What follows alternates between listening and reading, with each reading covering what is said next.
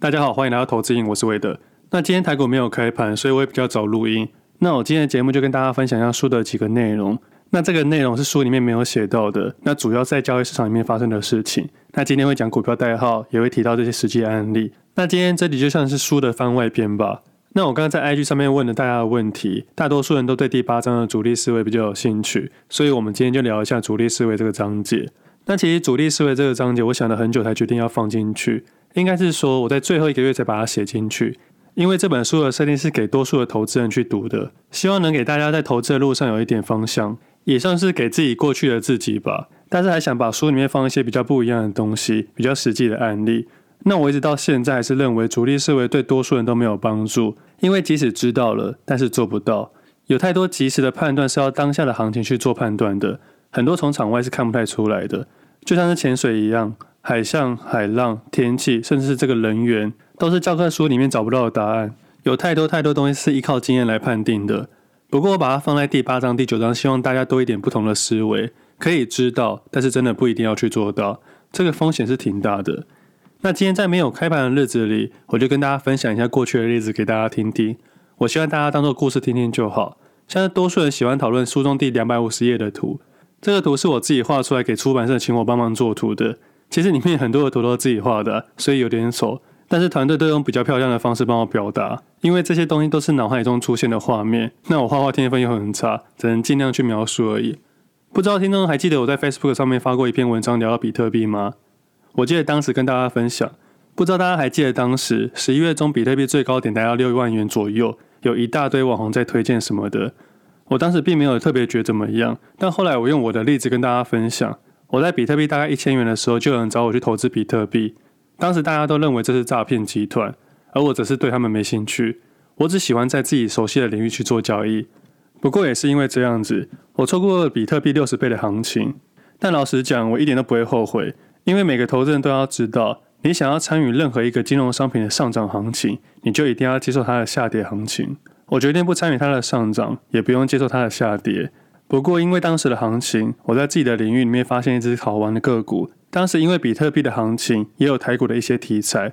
比特币第一次创了历史新高的时候，台股市场里面关于比特币最热的题材是六一五零的汉讯，而当时创了历史新高。这也就像是我书里面聊到的，创历史新高的走势通常会比较急，也因为吸引到市场的目光，所以可以超乎预期的想象。我说价格，这也是自己习惯的右侧风格。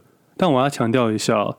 这种胜率低但是报酬高，交易有分两种模式：胜率高、报酬低，以及胜率低、报酬高。这部分就是书里面提到的防守型跟进攻型的策略了。那如果用实际个股来讨论的话，就像科技类股跟电信类股的差别。那说到电信类股，上礼拜的远传用两百四十七亿并购亚太电信，那原本的电信内股有五只，现在变成三只，所以就变三雄鼎立。那其实啊，近期市场虽然是下跌的，但电信三雄都是创历史新高了。这也就像是防御型跟进攻型的股票差异。那回到刚刚比特币的概念，虽然我没有交易比特币，那如果可以在台股市场里面找到相关的概念股，也可能是当时的选择名单。那在两百五十页那张图的汉讯就是某段的操作，当时的主力是操作是第二波交易，将拉回的价格缓缓的买进，使得价格下探的速度钝化了，并在盘中观察流动性跟内外盘的量，同时去计算自己可操作的部位，不是去计算某个价位可以买进的部位。而是用如何最低的价格、最低的成本、最高的现金量去试探价格的第二波跌点，这不是日内的操作，而是日外的交易策略。直到市场开始不再下探之后，开始建立基本部位。在建立的过程中，会有很多的坏消息。我想多数的听众应该都知道，所有的坏消息都在市场的下跌之中产生的。就像是乌俄战争开始之前，其实各国走势都在空头趋势。包含俄罗斯在下跌五十 percent 以前，也是一个标准的空头走势。这种感觉就像下阶梯一样，往上走一步，往下走三步，趋势的确是向下跌的。那乌俄战争的想法，我待会再跟大家分享。那我们回到汉逊这边，当时的做法会是逐步建立部位，让那些因为坏消息出去的投资人开始卖出去，直到卖压越来越小。接着利用场外的部位去试探一下上涨的速度。这个部分就是要测试场外的卖压。那场外要测试的意思就是。准备好现金要买进的人，以及准备好股票要卖出的人，这个双方的测试主要是要看盘中的变化。我不知道这个程式写不写得进去，但我没有去烦恼这件事情。直到主力场外的资金可以影响到价格时，接下来就是等待那个时机点了。那这个时机点，我认为有两个，一种是市场预期今天大跌，而另外一种就是市场预期今天大涨，意思就是会有大震荡的意思了。那我用近期的例子，就像俄罗斯开盘下跌五十%的当天美股走势，这种就是原本预期市场会大跌，但出现相反的走势。其实这种在交易市场非常的常见，其实是有迹可循的。因为这样的判断背后的期望值会非常的高，就像是我过年前的最后一个选择权操作，背后赌的是期望值。那赌的胜率，使用的工具，那是另外一层面的思考。那这个部分以后有机会再跟大家分享。那回到刚刚讲的那个走势，那个时机点就是关键切点。那这个关键切点通常都是大震荡的时候，这时候市场肯定会开高或者是开低，主力可以测试一下开盘的力量。那测试的方法其实不难，最简单的方式就是敲入某个价位，让它变成开盘价。影响开盘价这件事情在市场里面其实不难，只要是大资金的人都可以做到。但是差别差在要用多少的部位去开盘这个价格。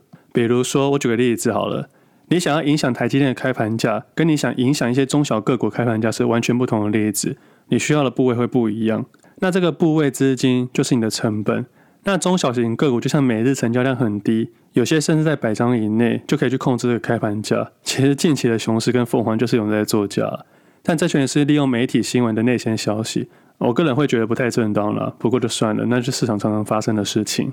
那其实开盘价是可以人为控制的，而且相对是容易的，在开户上面只要额度在四百九十九万以内是可以不用财力证明的。那市场上有非常多的有钱人都有这个财力证明，所以他们的下单量可以上亿、十亿、百亿都有可能的。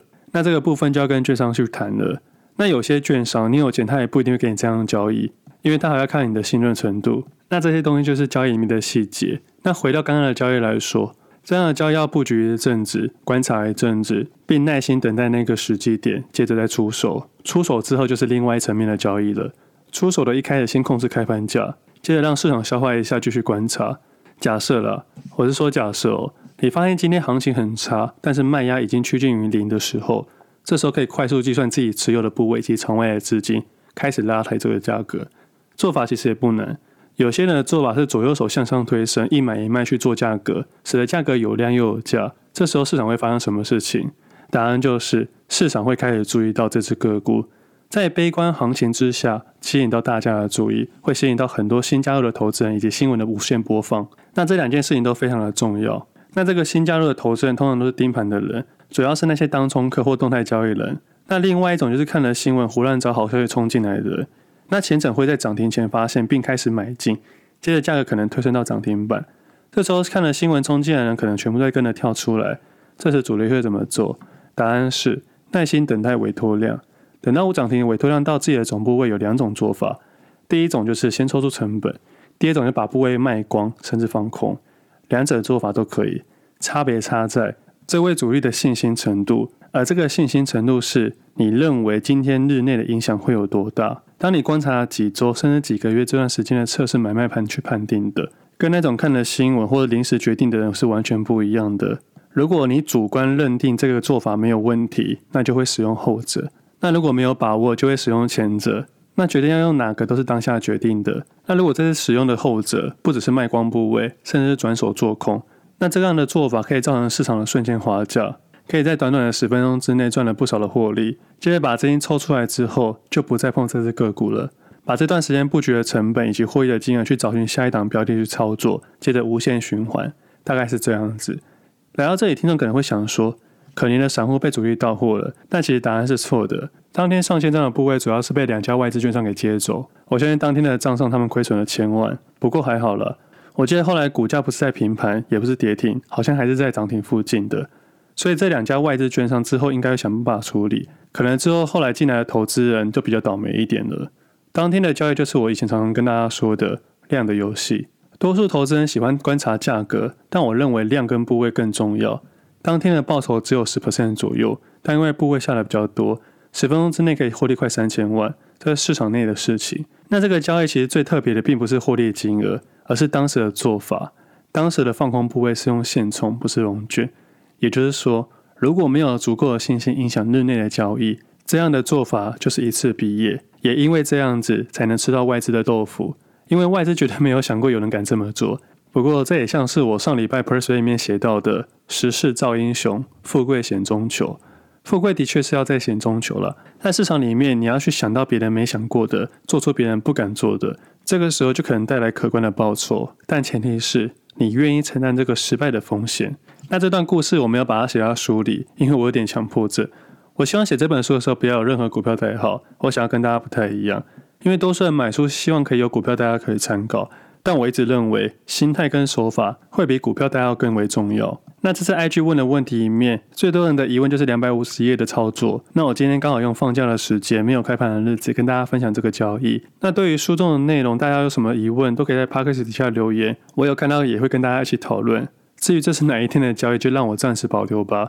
如果对交易有兴趣的人，可以有不同的思维；但如果对这个交易的细节比较没兴趣的话，就可以当做故事听听就好，不要把重点放到获利数字上面的。当有不同的思维时，就可以重新去思考什么叫假突破、假跌破之类的事情。不要只用 K 线的角度去看这个交易市场，因为这个老 K 很容易诈骗。那最后的部分还是大概聊一下台股市场吧。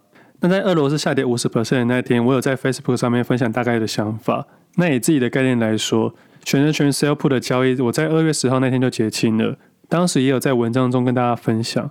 我相信在二月十四号的当天的节目一定也有讲过，在那之后自己的注意力在个股上面，直到二月十七号之后，大概十一点多的时候，亚洲股市突然出现全面性的下跌，这个下跌是同一时间的，这样的下跌我特别注意，因为不可能有单一的主义可以操控亚洲的市场。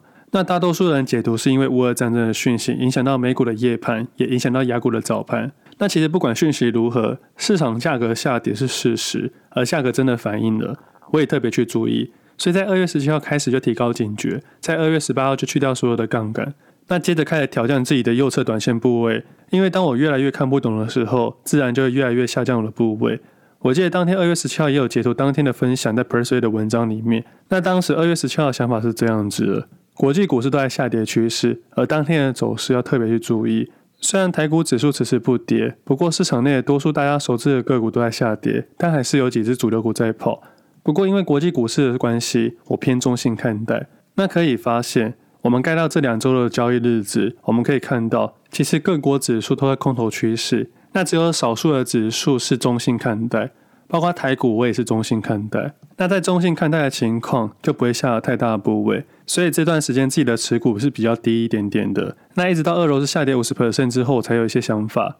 以当天的走势来说，我觉得事件已经到末端的走势，也就是说。既然乌俄战争会影响股市，那事件已经发生，就可能是在事件的末端，也是走势的末端。以此刻的做法，会在接下来的反弹，可能是这周再继续下降短线的个股，可能降至到二到四成的最低水位，并希望市场快速下跌，最好是有滑价的状况产生。也就是说，会有一小段时间是左右侧个股都会同时考虑，只不过现金水位会比较多一点点。那主要是背后周期不同。那这边可以跟大家分享，就是左侧的账户了。老听众应该都知道，这一左侧的想法是一年只进场两到三次，前两次是分别是二零二一年的二月左右，当时的部位全部买了美金，而第二次是二零二一年的五月的下跌趋势，当时一半买了美金，一半买了台股。那在一个多月前的节目，应该有跟大家提到，美金的部分趋势越来越明确了，自己是不会做出减码或退场的动作，反而是觉得越来越优势了。不过考量到周期上面，自己这样的资产配置不觉一年之久。回头看看一年，我相信台股市场里面应该不少个股都下跌不少。那台股市场真正上涨的空间在二零二零年以及二零二一年的上半年比较明确。那在二零二一年的下半年，则是蛮多个股的下降趋势。那其实陆股啊、韩股、日股早已在下跌格局，近三个月的欧美股也呈现下跌的趋势。回到投资概念来说，这次打开账户的概念预期会有两个切点。第一个切点会是在接下来几周会买进台股。那第二个切点是考虑到之后升息的问题。如果市场如预期的因为升息而下跌，去年的美金应该会能获利。我可能会把第二笔的资金买入美股的 ETF，这是目前此刻想到的想法。之后还要给我一点时间去考虑到研究的优劣，但目前会专心把第一批的资金研究好。那个股上面其实已经找好了，那切点依然是分批部位、分批时间，以个股为主，大概是这样子。那今天是休假日，就不给大家这么烧脑了，下礼拜再跟大家好好聊聊左侧交易的部分。现在大多数的应该都要回家了，也真的很幸好我们还有家可以回。我真的觉得战争很可怜，我也不希望这件事情发生。以感性的角度来说，真的很令人难过。但是如果要以理性的角度去当投资人的话，我们就要客观的去判定周期这件事情。尽量不要把感性带入市场，感性就把它留在生活上面就好。市场的每一个好时机都是在悲观行情中产生的。既然战争是短线的坏消息，那它可能就是长线的好消息。这边的好消息并不是说战争哦，而是说市场的价格。那在这边还是要强调，并不是鼓励大家进场，而是面对金钱这件事情一定要理性。如果被情绪给影响到，那就暂时不要交易。你可以完全等到看得懂再动作就可以了。那今年投资瘾的节目有录于 KKBOX 的百大 Box 的节目，我去参与这个活动，看到很多创作者都很努力为自己的梦想努力，真的是各行各业都有，但大家都有个共同点啊，都有一群很挺他的听众。那如果你是一直听到现在的听众，我在这边还是很感谢大家的支持。我到现在还是透过声音的传递，去把投资的概念分享给更多的人。那这阵子自己对房市跟一些金融商品做一些研究，我得到一个很残忍的结论，就是有些人注定就是想要被骗。也就是说，你不管怎么帮他，他现在没有被骗，总有一天会被骗的。原因很简单，因为他们总是认为自己不是那个笨蛋。那这个笨蛋通常都是这样产生的。没有一个受害者会在一开始认为自己是受害者。那如果这个人愿意花一段时间去学习一件事情，不一定要在投资瘾，可以在很多地方学习，慢慢去建立基础的财务知识。这种花时间累积的东西，就不会被一时的诱惑给吸引走。我换个方式去跟大家分享：假设现在有人传简讯给你，某某老师获利三百 percent，超高报酬，稳定获利，欢迎加入群组。我相信现在的你应该可以小小的把它删掉吧。少一点诈骗，多一点真实。成立投资你的初衷不就是这样罢了？听起来很简单，但要真的坚持下去，需要一点难度。今天大家放假的日子，我依然在家里录音给大家分享。我希望可以多一点点坚持，很感谢大家的支持。喜欢我们的节目，可以分享给亲朋好友，让他们准备要被骗的时候打开节目听一下。那今天节目先到这里，我们下次见，拜拜。